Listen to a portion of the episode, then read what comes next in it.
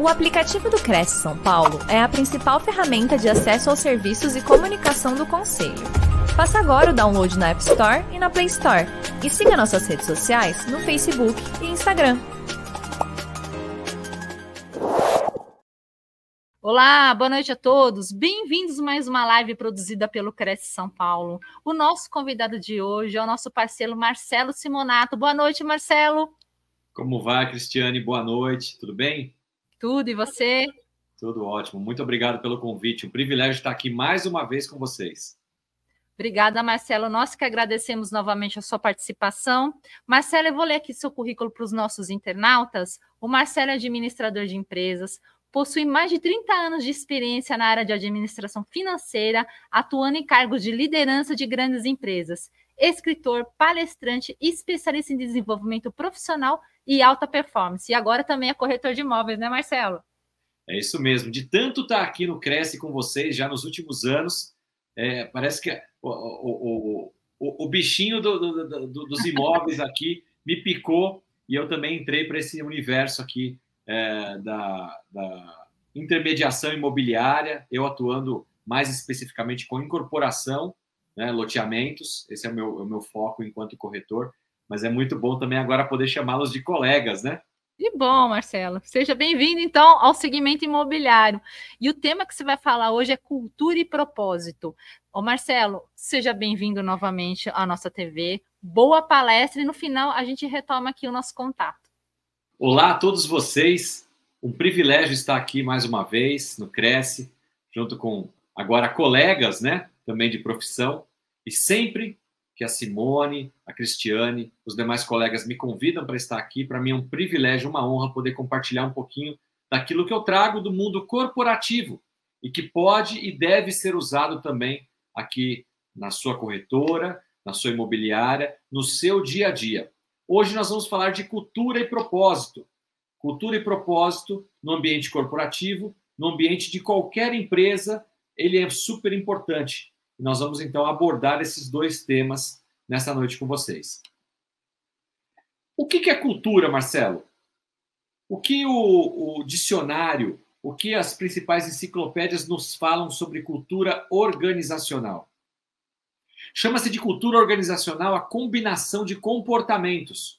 São os comportamentos, as atitudes, a missão, visão e valores de uma organização. Aquilo que norteia para onde os seus colaboradores vão seguir, como eles irão se comportar. Também pode ser dito como um conjunto de normas que vão guiar a empresa em relação aos seus hábitos de trabalho. Na prática, pessoal, cultura é o jeitão que a empresa funciona. Essa é que é a verdade. Tirando assim, resumindo o que é cultura organizacional. Você que é proprietário de uma imobiliária, você que tem um escritório, você que tem alguns colaboradores trabalhando com você, vocês têm uma cultura.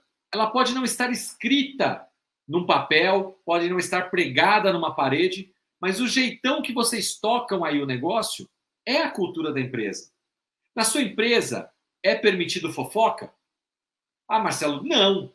Mas o pessoal faz fofoca. E ninguém reclama, então, aqui na minha empresa tem muita fofoca, tem muita conversa de corredor. Na sua empresa, as pessoas brigam muito, discutem muito? Discutem. É porque alguém está deixando que isso se permeie na organização. Na sua empresa, as pessoas estão acostumadas a chegar atrasada para entrar, vão embora mais cedo, não cumprem horário. Está na cultura da empresa. Agora eu te pergunto: será que você gostaria de ter esse tipo de cultura aí? Não, provavelmente não. E por que, que ela existe?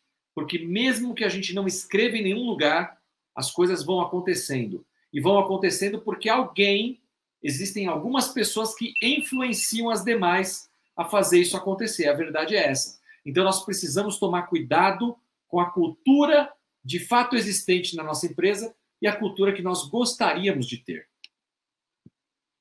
Marcelo, qual é a importância da cultura organizacional para as empresas? Porque você pode estar aqui chegando agora e se perguntando, tá, Maio, que, que isso é importante aqui para o meu escritório? Fica comigo que você vai entender. Toda organização é composta por seres humanos, você concorda? Pessoas para pessoas. Quem compra aí com vocês são pessoas. Para quem vocês vendem são pessoas. Com quem vocês captam imóveis são pessoas. Nós lidamos com pessoas. Se os líderes da empresa não entenderem isso, não valorizarem e desconhecerem de que existe uma cultura que está permeando ali a empresa, vocês terão um problema. Porque as pessoas vão acabar sabotando o modelo da empresa a longo prazo.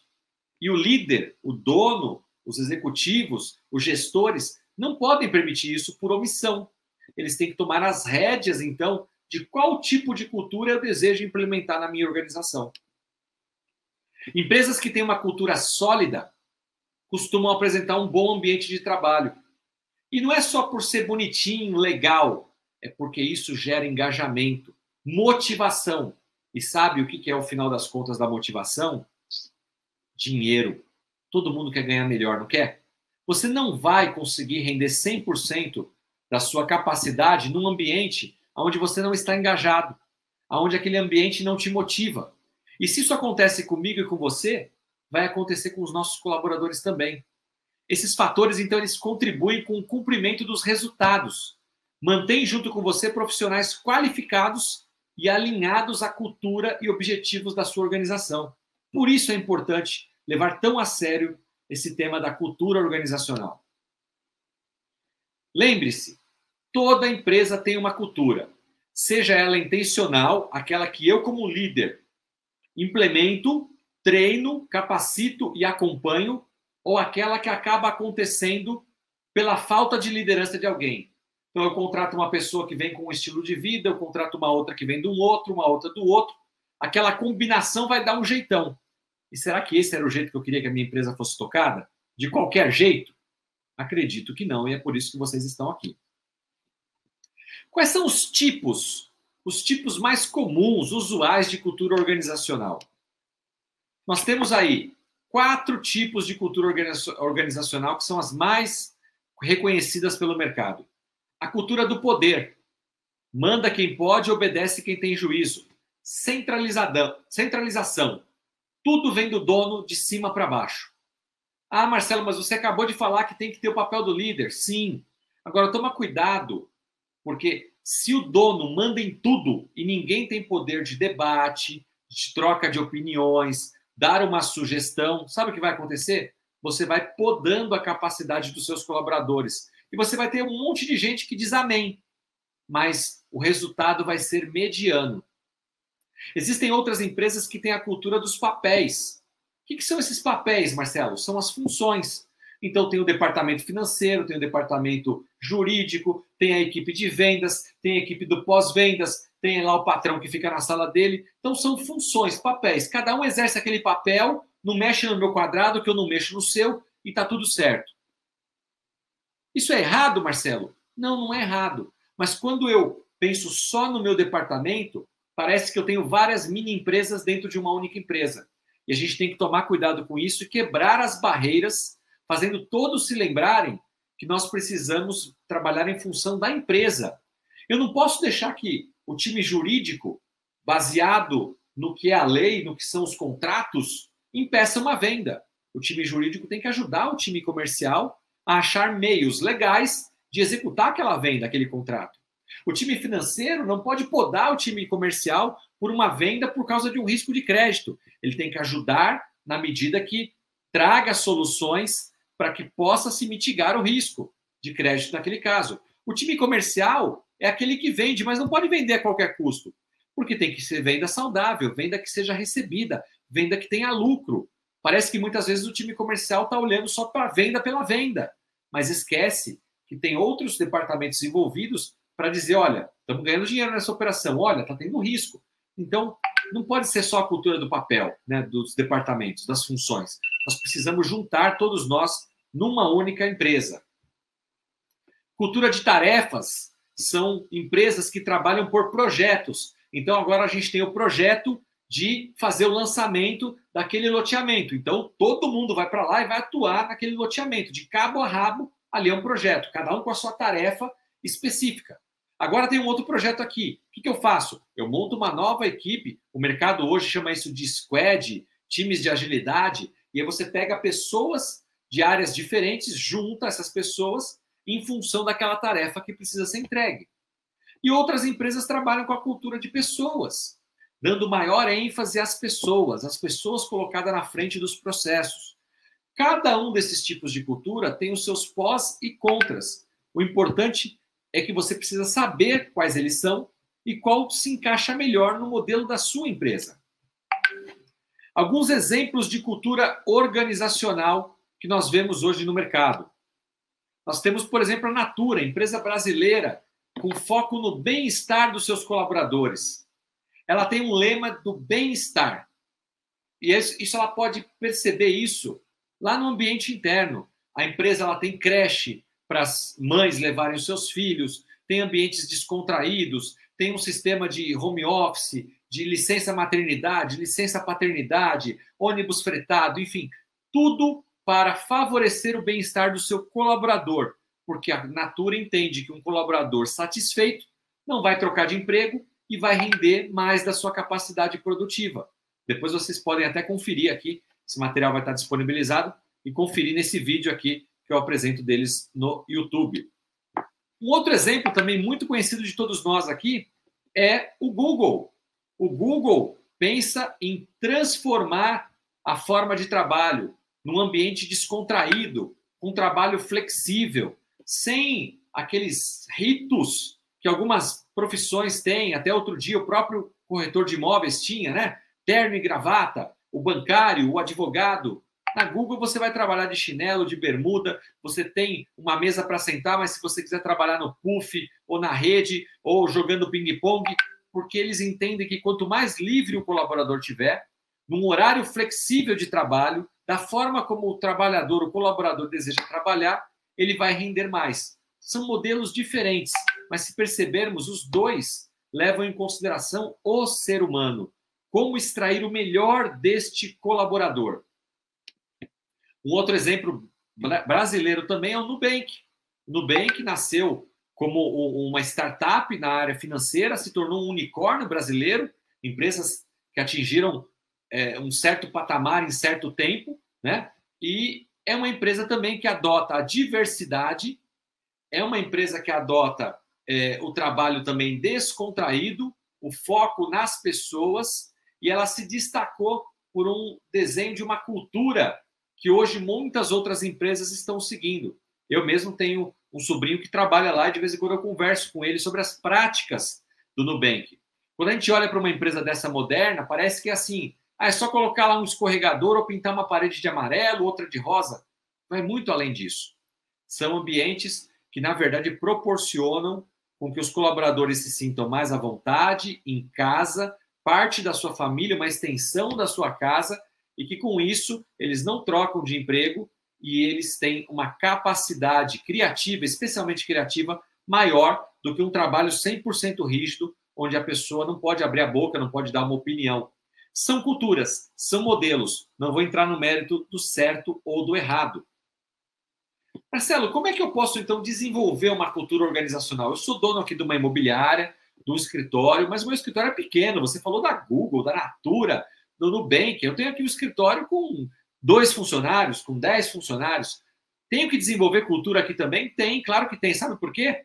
Se você quiser crescer esse escritório, ao invés de dois, cinco ou dez funcionários, ser um grande escritório com 50, com 100, com 500 colaboradores. O que, que te limita a fazer isso?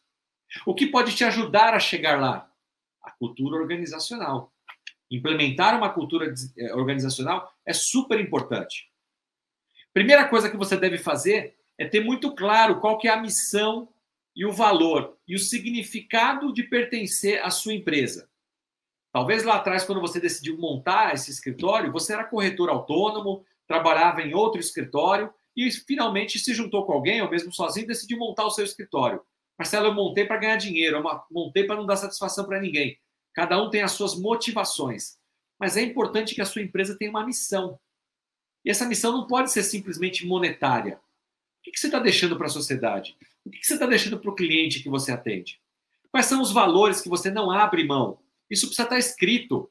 Estabeleça regras. Crie uma identidade. Envolva os seus colaboradores nisso. Novos colaboradores que venham a chegar, que você doutrine, ensine eles sobre aquilo que você acredita que é a missão, que são os valores, que são as regras da sua companhia. E aí você precisa criar alguns rituais para fortalecer essa cultura.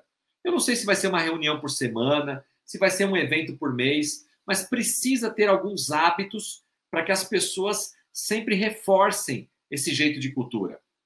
Dê feedback às pessoas, faça pesquisa de clima para ver se o caminho que você está trilhando é o mesmo que as pessoas estão identificando.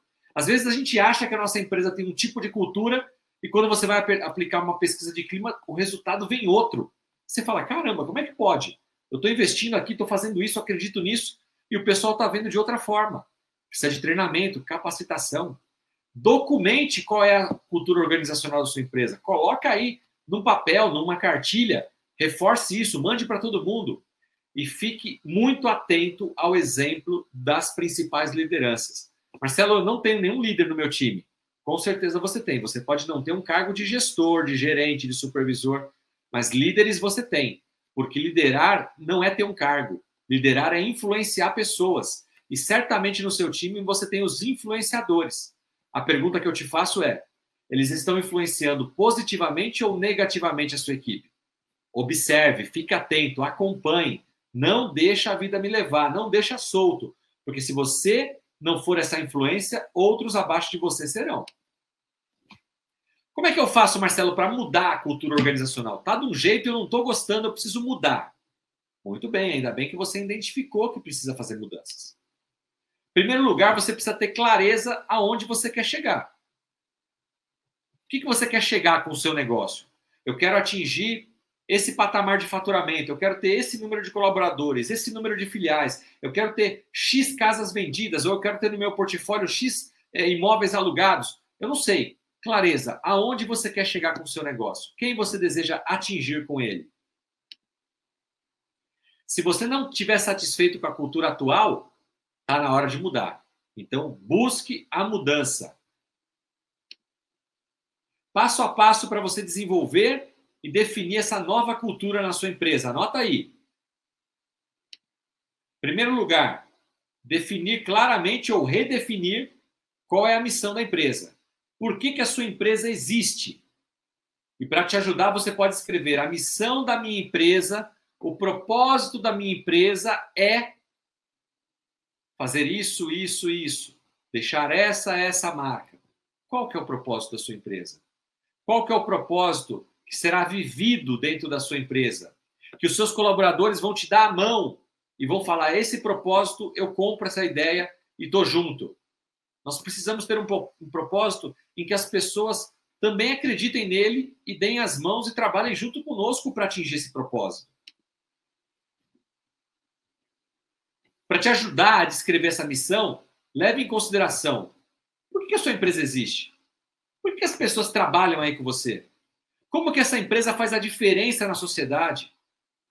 Complete a frase: a minha empresa cria um mundo onde as pessoas o quê? se sentem felizes, podem dar o seu melhor, podem adquirir um imóvel próprio, a casa dos seus sonhos, enfim, defina a sua missão. Defina também a sua visão. Aonde você quer chegar enquanto empresário? Já, minou, já imaginou que você entra num avião sem saber para onde ele está indo? Às vezes tem muito empresário que está tocando a vida desse jeito. Estamos ah, lá, vamos trabalhando, a coisa está difícil. Mas aonde que você quer chegar? Nem você sabe. Imagina a equipe, os colaboradores. Para te ajudar, onde a sua empresa deseja estar daqui 3 a 5 anos? Faça um plano. Qual o resultado, a posição de mercado que você quer ocupar? Qual a percepção que você quer que os seus clientes tenham da sua empresa? Extrapole isso para os 10 anos, 20 anos, 30, da forma como você quiser. Mas, por favor, faça quais são os valores, os comportamentos que todo mundo aqui na minha empresa vai ter. Aquilo que eu não aceito, aquilo que eu aceito. Por exemplo, dentro da minha empresa pode fumar. Não, aqui na minha empresa ninguém vai fumar. Na minha empresa eu não permito que ninguém chegue atrasado. Na minha empresa eu não permito que ninguém fale alto e brigue um com o outro. Na minha empresa eu não permito que alguém desrespeite o cliente. E assim por diante. Quais são esses valores? Eles estão escritos em algum lugar ou está só na sua cabeça? Se você não tem valores definidos, a forma como você vive esses valores, aquilo que não é aceito no seu dia a dia, você deixa os seus colaboradores agirem da forma como eles entendem ser correto. No momento da contratação, esses valores precisam estar implícitos ali, apresentados a cada colaborador. Na entrevista já deveria estar, porque se ele concorda ou não concorda, ele já decide se ele vai vir trabalhar com você ou não. Não pode descobrir depois. Antes de você definir o valor da sua empresa, leve em consideração essas perguntas. Como a empresa vai viver esses valores? Como a empresa não vai viver? Quais são os comportamentos que não serão tolerados aqui na empresa? Quer ver só um outro exemplo? Assédio moral. Você diz com todas as letras que você não permite um assédio moral.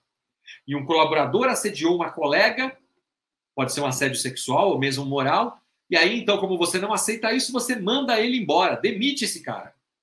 Só que se o seu gerente, o seu braço direito comercial, assediar alguém, você pensa duas vezes, porque afinal de contas ele é muito importante para a sua empresa. Se ele sair daqui, ele vai trabalhar no concorrente, ou pior, vai montar uma empresa à parte e vai ser meu concorrente. E aí você coloca panos quentes sobre isso. Não está correto. Porque o que vale para um tem que valer para outro. Se assédio moral e sexual não é permitido na sua empresa, é um valor importante, qualquer pessoa que o praticar, seja lá um assistente, como seu principal gerente, o destino tem que ser o mesmo. A ação que você vai implementar é a mesma. Porque os demais irão ver se você de fato vive os valores que você está pregando. Ou é só algo na parede para inglês ver. Então, muito cuidado, porque você precisa de fato viver aquilo que você fala. Nós lideramos pelo exemplo. Depois que você implementa, constrói, escreve essa nova cultura, eu tenho certeza que você vai ter uma visão melhor da sua empresa. Você vai ter um time mais engajado a cumprir essa missão junto com você. Você vai ver comportamentos que você deseja ter na sua empresa no dia a dia. Eles serão, portanto, reflexos daquilo que você acredita, reflexo do dono. Marcelo, mas eu não sou dono ainda de um escritório. Ótimo, ainda não é. Mas eu te convido a pensar seriamente a um dia se tornar um empresário, ter também o seu escritório. E se você é um colaborador de uma empresa e está feliz aí, ótimo. Ajude os proprietários a implementar ou a alterar uma cultura que não esteja sendo favorável. Implementar a missão, a visão, os valores que serão é, vividos por essa companhia. Você pode ser alguém que, a partir dessa palestra aqui, vai mover o ponteiro lá dentro da organização onde você está trabalhando. Ok, Marcelo, eu entendi. Entendi o que é, entendi quais os tipos, entendi como eu posso fazer para mudar, mas e aí? Como é que eu faço isso na prática? Colocando as pessoas certas dentro do ônibus, aqui dentro da sua empresa, e levando elas para uma direção. Você que define como líder a direção. Você que escolhe as pessoas certas. Coloca na sua empresa e caminha com elas. Para para pensar. O que, que leva as pessoas a fazerem alguma coisa? Por que, que alguém está aí trabalhando com você 8, 10, 12, 14 horas por dia no final de semana? Será que ela acorda de manhã e não tinha nada melhor para fazer e aí decidiram ir para aí? Não. É propósito. Todas as pessoas têm um propósito de vida. Até onde que você iria para ter êxito naquilo que você acredita? Os seus colaboradores também estão fazendo a mesma coisa. Estão suando a camisa, estão buscando o seu, seu lugar ao sol, né, para atingir certos objetivos de vida. Imagina que a sua empresa é como uma árvore e cada colaborador é como um passarinho. Ele utiliza da sua árvore, que é a empresa, para atingir os seus objetivos pessoais. É assim que funciona e um ajuda o outro. É um ecossistema. A revista Exame já falou muito sobre a força do propósito como empresas que conseguem engajar o seu próprio propósito, a sua missão, com o propósito, missão, sonhos dos seus colaboradores, ela tem resultados melhores. A gente está falando aqui de grana, gente. Isso é muito importante. Todo mundo tem sonho. Você tem sonhos, seus colaboradores têm sonhos. Sonhos de serem alguma coisa, de fazerem alguma coisa, ou mesmo de terem alguma coisa. Vai ter gente que está sonhando na casa própria, no casamento, Tem gente que já está mais pensando nas férias, na casa de praia, na aposentadoria, gente que está pensando em carreira, mas tem gente que está trabalhando por dinheiro. Nem gosta de você, não gosta da sua empresa, mas está aí pelo dinheiro que ele consegue. Qual que é o problema disso? Nenhum. O problema é você não conhecer o propósito de vida de cada um deles. Nós precisamos conhecer os nossos colaboradores e o que motiva cada um deles, porque a motivação ela é individual. O que motiva um não motiva o outro. O tapinha nas costas de um não vale para o outro. O elogiar em público para um não vale para o outro. O dar um aumento salarial para um não vale para o outro. Às vezes um quer mais é desafio, o outro quer mais é cargo, status, o outro quer aprendizado contínuo e vai ter aquele que vai querer só dinheiro. Você precisa conhecer a sua equipe para saber o que motiva cada um deles. O G1.com já falou sobre pessoas que trabalham de forma insatisfeita. Das empresas selecionadas, 56%, mais da metade, se diziam trabalhadores que não gostavam do que estavam fazendo, estavam infelizes. E sabe qual é o problema de você ter gente trabalhando aí com você infeliz? Segundo, ó, quase 19 milhões de pessoas foram entrevistadas. Segundo a Exame, as empresas, 6 mil empresas que foram entrevistadas, quase 18% delas perde dinheiro, perde oportunidade de melhorar o seu lucro por baixa produtividade. E por que, que as empresas têm baixa produtividade? Porque os colaboradores não estão engajados. Os colaboradores não estão vivendo os seus propósitos dentro da companhia. Logo, eles estão insatisfeitos. Você quer trabalhar com gente insatisfeita aí com você? não vai dar resultado. Você precisa de gente que ame o que faz, ame estar com você, ame estar com a sua empresa. E vamos lá, né, gente? Isso aqui é uma via de mão dupla.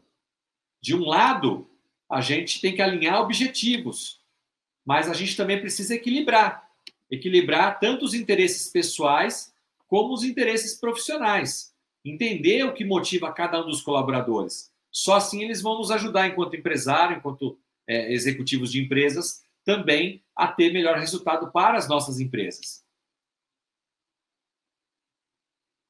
Eu vou passar isso aqui direto, porque senão vai, vai travar aqui no nosso, na nossa explicação. E deixando aqui uma frase importante para vocês sobre cultura. Lembre-se disso. Culturas fortes deixam empresas fortes. Quando a gente vive por um propósito, quando as pessoas vivem por um propósito, a gente tem um, uma qualidade de vida melhor. E viver por um propósito é o que move as pessoas a se levantarem de manhã da cama. Não é pelo dinheiro, o dinheiro é um papel. É simplesmente um papel. Mas o que eu faço com esse papel? Eu compro a casa própria, eu viajo, eu tenho qualidade de vida, eu tenho uma aposentadoria segura, eu consigo pagar os estudos dos meus filhos. O que eu faço pós-dinheiro é o que vale. Procure saber o que motiva cada um dos seus colaboradores. E você mesmo, busque dentro de você, na sua essência, o que me motiva a levantar da cama todos os dias. Por que, que eu estou indo lá buscar esse dinheiro? Por que, que eu criei essa empresa? E aí você volta na missão, visão e valores. A importância de tudo isso para você como pessoa, para você enquanto profissional, para você enquanto empresário. Lembrando que são pessoas para pessoas. Nós tratamos com pessoas. Você já parou para pensar o que move uma pessoa a procurar você para ajudá-la a encontrar um imóvel? Qual o sonho dessa pessoa? Será que é moradia? Será que é o primeiro imóvel dela um casamento? Será que é a troca do imóvel por um divórcio, porque os filhos cresceram e foram embora? por uma viuvez de um casamento. São tantas as motivações. Pode ser investimento, pode ser um imóvel comercial, um imóvel de locação, tantas opções. Quando nós entendemos um pouco mais sobre cultura e propósito, nós conseguimos fazer uma leitura das pessoas que estão ao nosso redor para poder atender essas pessoas de forma mais eficaz. É isso no final das contas. E não é para fazer bonito, é porque está em moda. Não, porque tudo isso tem a ver com dinheiro, com resultado. Então lembre-se disso. Quando você estiver na sua empresa, qual a cultura da minha empresa? O que eu quero que seja feito aqui, o que eu não quero que seja feito aqui. Aproprie-se disso, tome as rédeas da liderança da sua companhia. Se você é um colaborador trabalhando para algum, alguma outra empresa, Ajude essa empresa a ter uma cultura forte. Se você é um profissional autônomo, pense em cultura de acordo com os ambientes que você que você trafega quando você vai fazer um lançamento para um determinado empreendimento. Como que é aquele ambiente, as pessoas que estão trabalhando ali, você está trabalhando, apesar de ser autônomo, mas você está trabalhando num grupo. Como que esse grupo funciona? Né? Quando a gente pensa em propósito, pense então no seu propósito, mas também no propósito que leva as pessoas a comprarem um imóvel, a venderem o seu imóvel, a buscarem uma locação, um investimento imobiliário. Isso vai reforçar o seu repertório enquanto corretor de imóveis, enquanto um especialista na, no setor imobiliário, para você ser, na verdade, um grande consultor e entregar de fato aquilo que as pessoas estão buscando, não apenas pelo dinheiro, mas por algo muito, muito maior. Eu concluo por aqui essa nossa conversa, breve conversa. Com certeza nós teremos muito mais tempo para falar sobre cultura e propósito. A ideia foi deixar aqui para vocês uma pílula, um gostinho de quero mais sobre esse tema que é tão valioso que, segundo Peter Drucker, a cultura come o café da manhã, come no café da manhã a estratégia. Então você não adianta ter uma grande estratégia se você não criar um ambiente, uma cultura apropriada, as pessoas, a equipe vai sabotar a estratégia, o planejamento. Então ela é tão importante quanto fazer bem um planejamento estratégico, é ter uma cultura forte para que você possa executar e efetivamente ter bons resultados. Meu muito obrigado a todos vocês e nos vemos numa próxima.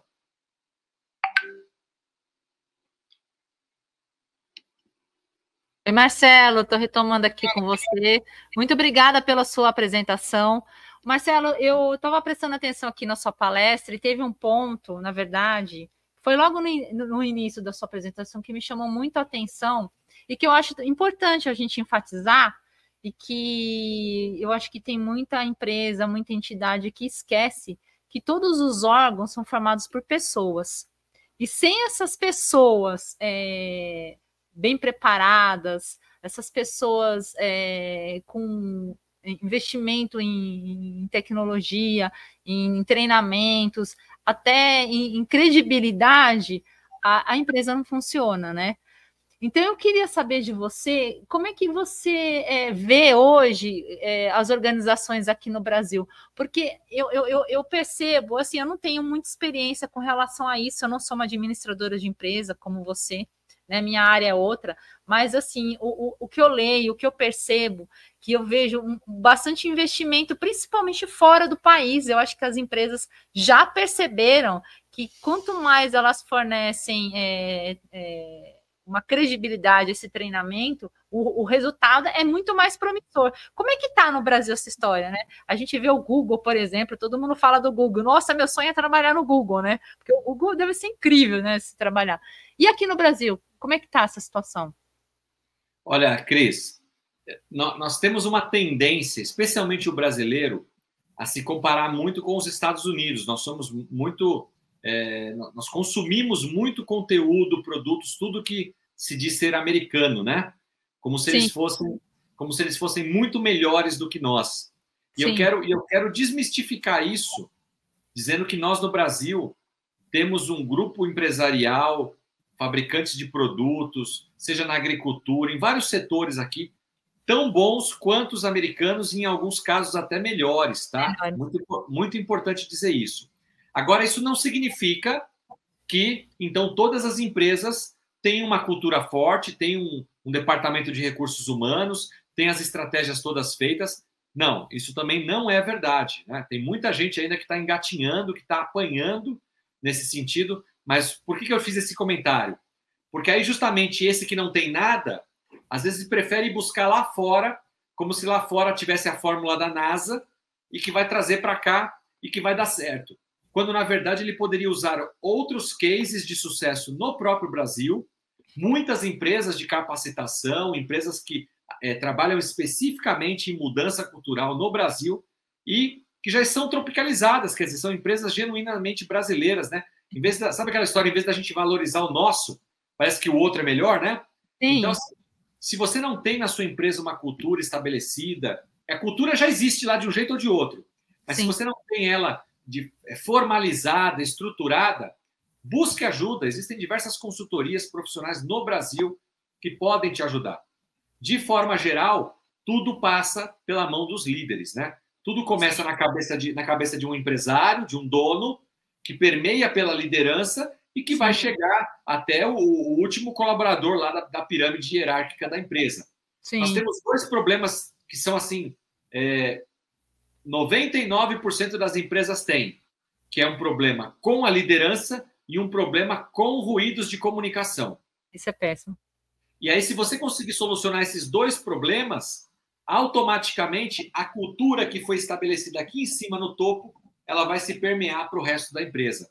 Se não acontecer isso, aqui na meio da base surgem os líderes informais que definem um outro tipo de cultura, um outro modus operandi para a empresa. E a empresa, aqui em cima, eles estão achando que a empresa funciona de um jeito, mas na prática, aqui embaixo é outro. Parece é outro. que são duas empresas em uma. É, é, você acha que falta realmente uma, uma integração entre os líderes e os, e os colaboradores?